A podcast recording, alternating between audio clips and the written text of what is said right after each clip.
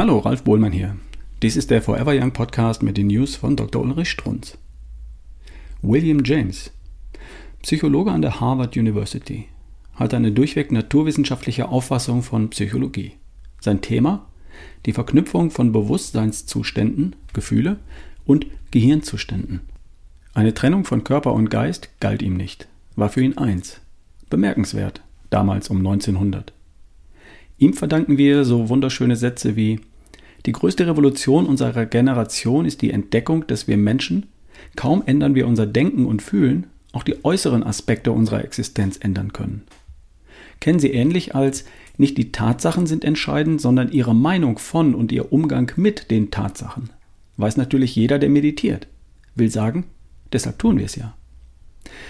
Das unterschätzen Sie mir gründlich. Fast alle von Ihnen, liebe Hörerinnen und Hörer erschreckend, wenn ich Debatten unserer ganzen großen Gehirnforscher in Deutschland lese, die dann irgendwo verschämt zugeben, dass sie sich mit der Meditation auch noch einmal beschäftigen müssen.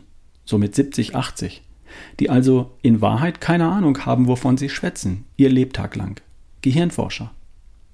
In der Meditation sind sie bei sich selbst. Wenn sie wollen, beim Geschöpf Gottes. Jetzt, momentan, im Beta-Zustand. Reagieren sie nur. Das Wort nur ist nicht ganz fair. Nur wenn wir auf die Umwelt reagieren, können wir am Leben bleiben. Stimmt soweit. Aber genau das, so sagt man, hebt uns doch ab von der übrigen Welt, uns Menschen. Die einzigartige Möglichkeit, auch bei uns selbst zu sein, uns selbst zu betrachten, funktioniert nur, wenn wir das unablässige Reagieren auf die Umwelt abstellen. Nennt man Meditation. Praktische Anwendung? Milton Erickson. Therapie in Trance. Bringt den Patienten dazu, alles abzuschalten, nur bei sich selbst zu sein zeigt ihm, wie er sich selbst innerlich ändern kann und weckt ihn wieder auf. Er wird plötzlich auch grauslige Tumorschmerzen nicht mehr spüren, beispielsweise. Genau das möchte uns William James mitteilen, schon vor über 100 Jahren.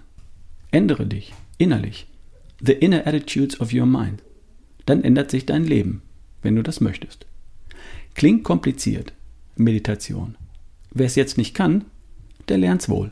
Drum, frohe Botschaft, der Satz gilt auch andersherum, lieber Herr James. Ändere deinen Körper, dann änderst du deinen Geist. Klingt sehr viel einfacher, näher, menschlicher. Wenn ich nicht schon wieder so idealistische Bilder in mir hätte. Ich sehe Bruce Lee vor mir. Das meine ich mit Körper. Schmal, leicht, luftig, ausschließlich zähe Ausdauermuskulatur. Hatten ihre Vorfahren möglicherweise einfach so. Gucken Sie sich mal einen Maasai an. Die müssen nicht trainieren. Die müssen in keine Muckibude. Die leben einfach richtig. Genauso wichtig, die essen einfach richtig. Muss ich jetzt wirklich nicht nochmal wiederholen. Ändere deinen Körper, dann ändert sich dein Geist. Falls du nicht zufrieden bist mit deinem inneren Genörgle, deinen depressiven Phasen, deinen Einschlafschwierigkeiten, deiner Unzufriedenheit mit, natürlich, den anderen. Das Rezept ist so einfach wie genial. Ändere deinen Körper. Nur meine ich richtig, komplett, auffällig. Das meine News von Dr. Ulrich Strunz. Vorgelesen von Ralf Bohlmann hier im Forever Young Podcast. Bis zum nächsten Mal.